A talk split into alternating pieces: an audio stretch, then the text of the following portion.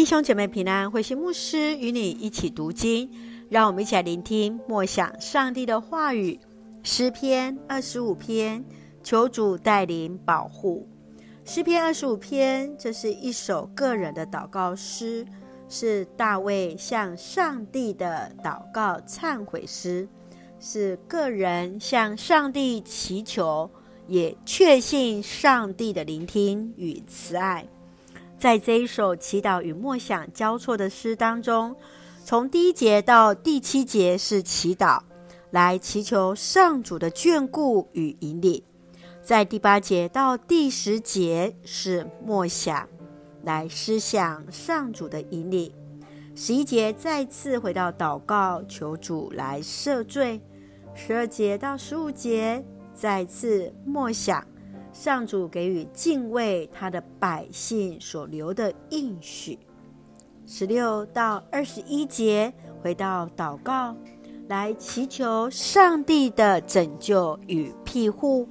最后在二十一节、二十二节的地方来祈求上主拯救以色列。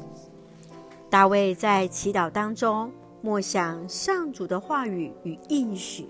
使他得以在困境中持续向上主祈祷，支取前进的力量。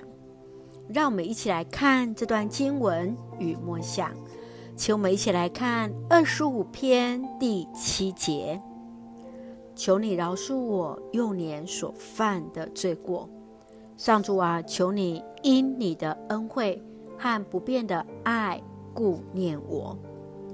诗人来论到自己的犯错，配不上造物者的恩典，他祈求上帝持续用信实和不变的爱来带领他。他确信上主所带领的路径是全然可靠的，因为他那不变的爱与信实就是上帝的重要特质。上帝就是用信实和不变的爱来带领他的子民。因此，他一方面祈求上帝赦免他的过犯，一方面祈求上帝指引他正路，确信上帝就是他日夜所仰望的上帝。上帝的至善与公义必然只是他所当行的路。亲爱的弟兄姐妹，你现在的生命状态如何呢？你常以什么样的心祷告，向上帝来寻求帮助？深愿主来帮助我们，真是在祷告中默想上帝的话语，求主的话语来成为我们的帮助，也确信在默想的当中，再次纪念上帝所应许给予他百姓的祝福，今天也必然在我们的当中。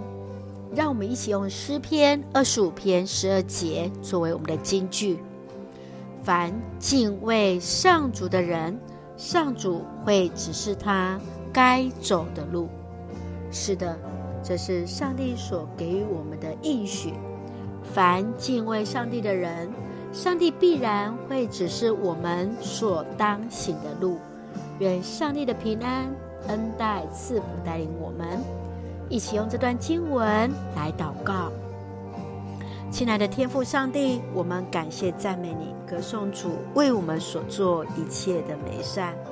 求主赦免我们那有限的眼光、软弱的信心，帮助我们来看见无限上帝的作为，全然倚靠上帝的信心，确信至善的上帝。必然带领我们行在所当走的道路。